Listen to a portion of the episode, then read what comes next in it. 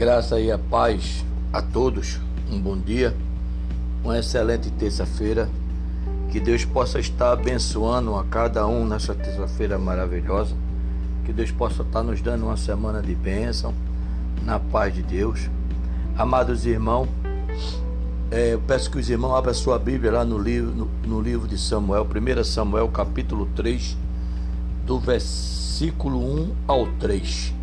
1 Samuel capítulo 3, do versículo 1 ao 3. Amém, amado? O título nos diz: Deus fala com Samuel em sonho. A palavra de Deus nos fala nesta manhã da seguinte forma: E o jovem Samuel servia ao Senhor perante Eli, e a palavra do Senhor era de muito valia naqueles dias. Não havia visão manifesta.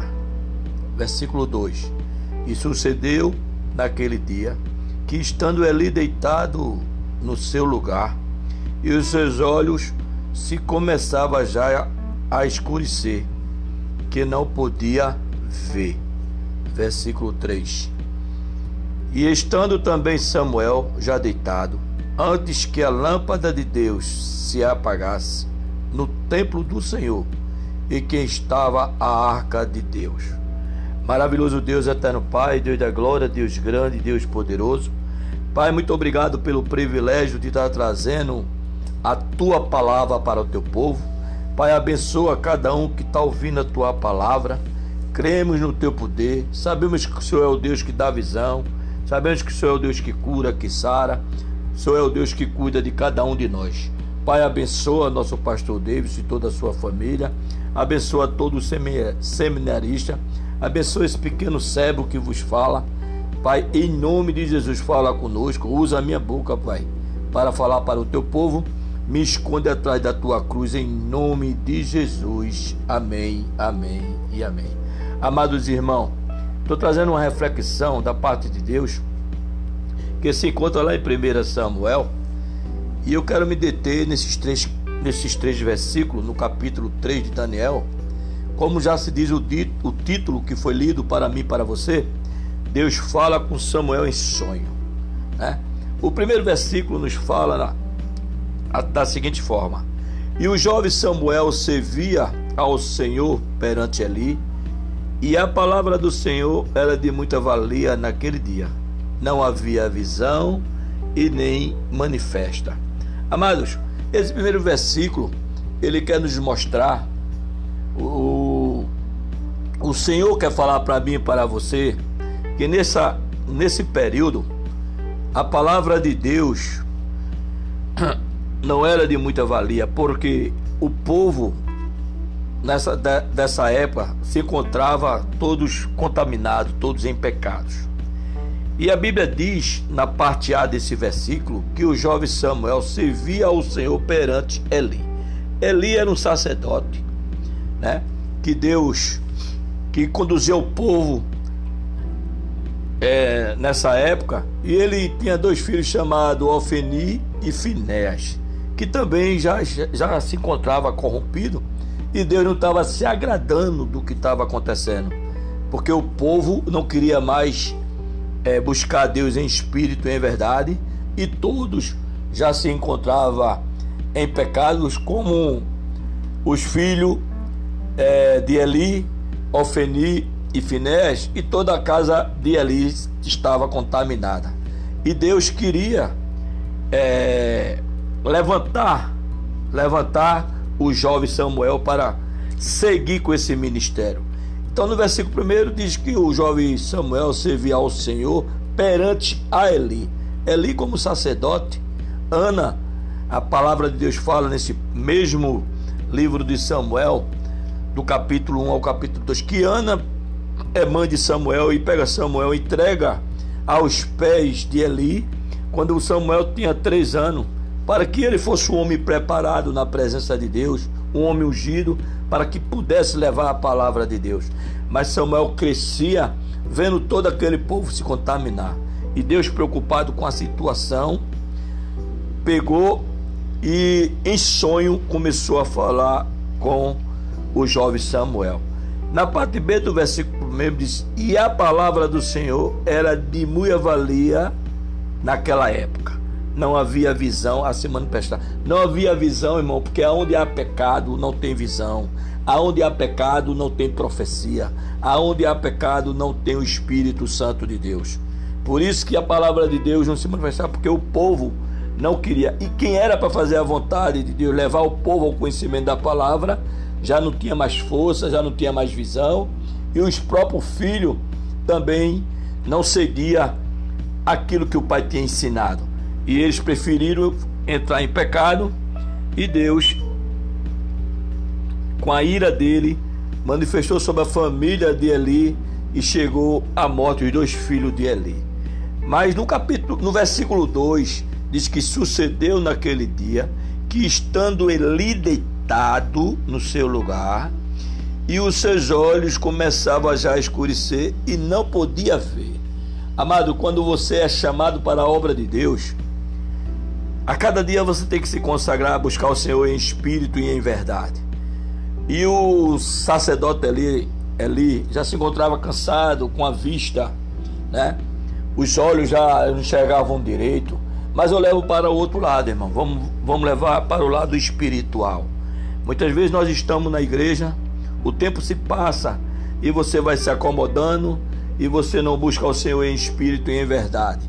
Então você perde a visão espiritual.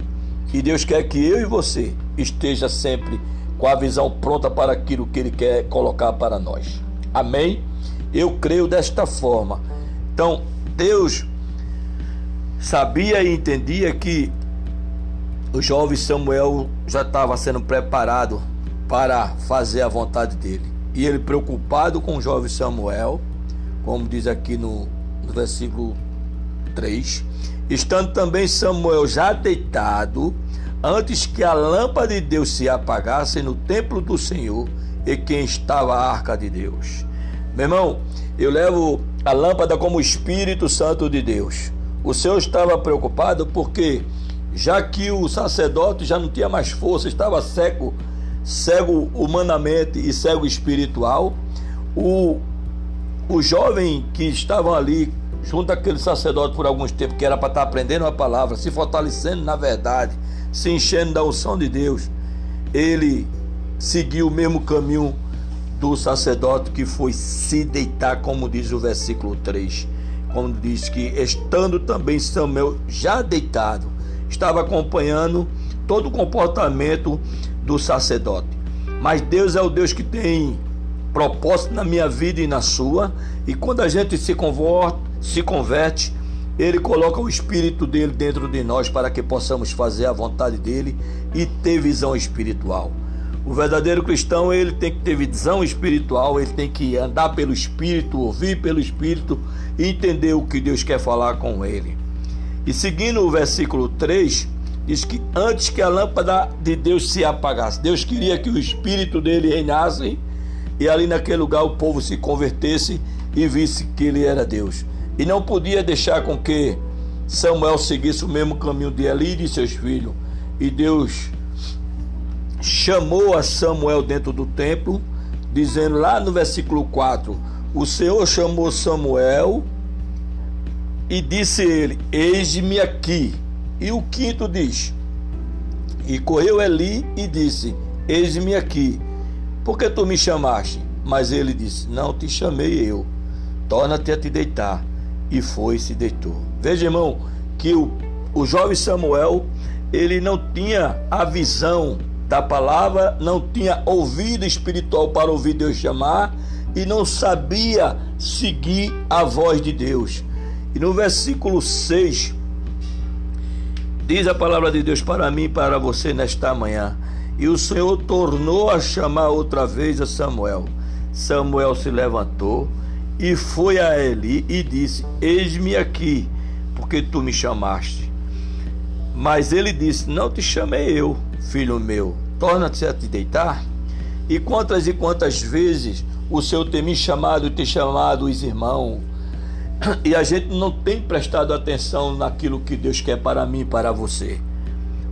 Nós temos que ter discernimento, irmão, daquilo que Deus tem para nós no nosso ministério Deus quer falar com você e comigo.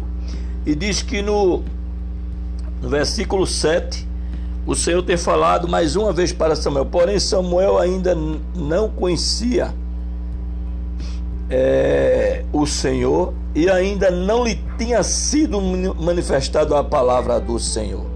O Senhor, pois, tornou a chamar Samuel pela terceira vez e ele se levantou e foi a Eli e disse: Eis-me aqui, porque tu me chamaste. Então entendeu Eli que o Senhor chamava o jovem. E Eli disse pelo que ele disse a Samuel no versículo 9: Vai-te, deita, e há de ser, se te chamar, dirás: Fala, Senhor, porque o teu servo ouve. Então, Samuel, o, o sacerdote, mesmo cansado, sem visão, mas lá no fundinho do seu coração, Deus tinha plantado algo e ele entendeu, né? Deus não estava falando com ele, mas estava falando com o jovem. E ensinou ao jovem Samuel para que quando viesse a voz, ele dissesse que eis-me aqui. E eu te pergunto, meu irmão, você tem dito ao Senhor: eis-me aqui para fazer a tua vontade, eis-me aqui para obedecer as tuas ordens, eis-me aqui para entender o ministério. Você tem dito isso ao Senhor? Senhor, eis-me aqui